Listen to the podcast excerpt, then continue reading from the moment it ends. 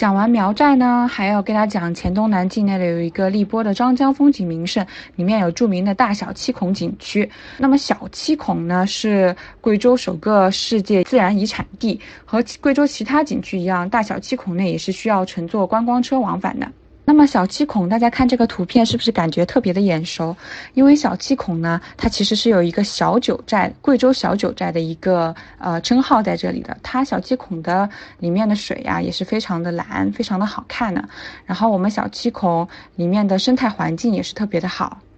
那么贵州黔东南还有一个国家五 A 级景区镇远古城，